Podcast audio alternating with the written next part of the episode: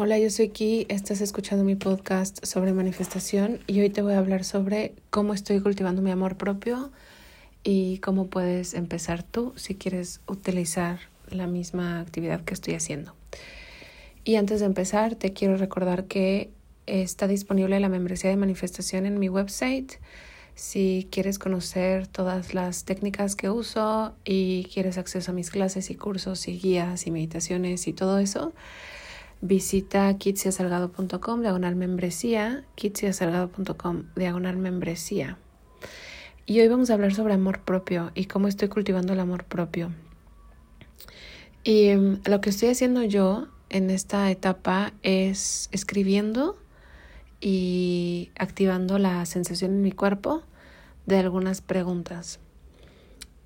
Empiezo mi práctica con un poco de meditación o con cerrar mis ojitos y conectar conmigo misma y decirme que aquí estoy, estoy aquí, decírmelo a mí misma, a mis diferentes versiones de mí misma que necesitan mi presencia. Y primero comienzo así y después me hago las siguientes preguntas y me doy espacio de sentir la respuesta antes de escribirla.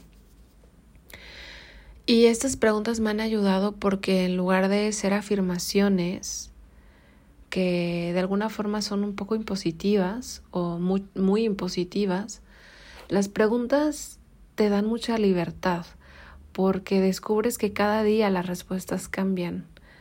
A veces no, pero a veces sí. Y mm, hay mucho espacio en una pregunta para explorar diferentes sentires y para que tu sentir evolucione porque a veces nos sentimos de una forma con respecto a algún tema y si afirmamos que esa es la única forma en que nos sentimos del tema, eventualmente la afirmación deja de funcionar porque tu, tus emociones cambian y tu relación con tus deseos cambian. Por eso yo he decidido que mis prácticas, al menos de afirmaciones o mis prácticas conscientes, van a girar en torno a preguntas y no a afirmaciones concretas. La primera pregunta que yo me hago en las mañanas, o bueno, cuando hago mi práctica, es ¿cómo se siente amarme? ¿Cómo se siente mi amor? ¿Cómo se siente brindarme mi amor? Y me quedo unos momentos identificando cómo se siente eso en mi cuerpo y busco algunos adjetivos. Mm, he descubierto que principalmente para mí mi amor se siente como un, una energía protectora, envolvente y pues muy amorosa, de, de cuidado, de mucho, mucho amor. Y entonces me quedo ahí en esa sensación un ratito. La segunda pregunta que me hago es cómo se siente conocerme a mí misma, cómo se siente conocerme bien a mí misma. Y yo he descubierto que para mí es un privilegio, se siente como un privilegio, se siente como como un orgullo conocerme a mí misma y se siente protector, se siente una energía protectora el conocerme a mí misma. Y la tercera pregunta que me hago es cómo se siente cuidar de mí, cómo se siente cuidar bien de mí. Y también hay una sensación de un amor profundo que tiene a veces tintas de maternal. Como ves cuando quieres muchísimo a alguien, que quieres que esté bien. Yo me he estado haciendo estas tres preguntas para cultivar mi amor propio. Me las hago en la mañana y me dejo un ratito en cada sentir de cada pregunta y después escribo mis respuestas. Y he descubierto que para mí el amor se siente diferente de como yo creía que se sentía a partir de estas preguntas. Porque yo no había identificado que para mí mi amor se siente muy protector, se siente envolvente, no, no lo había identificado. Tampoco había identificado que para mí el amor que yo siento hacia mí misma es más grande y más impactante que el amor que otros sienten por mí. Y eso me ha sorprendido porque no sabía que mi amor hacia mí era tan importante para mí. No me había dado cuenta. Y con estos ejercicios estoy dándome cuenta que mi amor me satisface. Me satisface muchísimo y además cuando yo me acostumbro a esta sensación que nace de mi amor propio, puedo recibir el amor de otros más fácilmente porque lo normalizo. Normalizo que la gente quiera brindarme tanto amor y quiera darme tanto.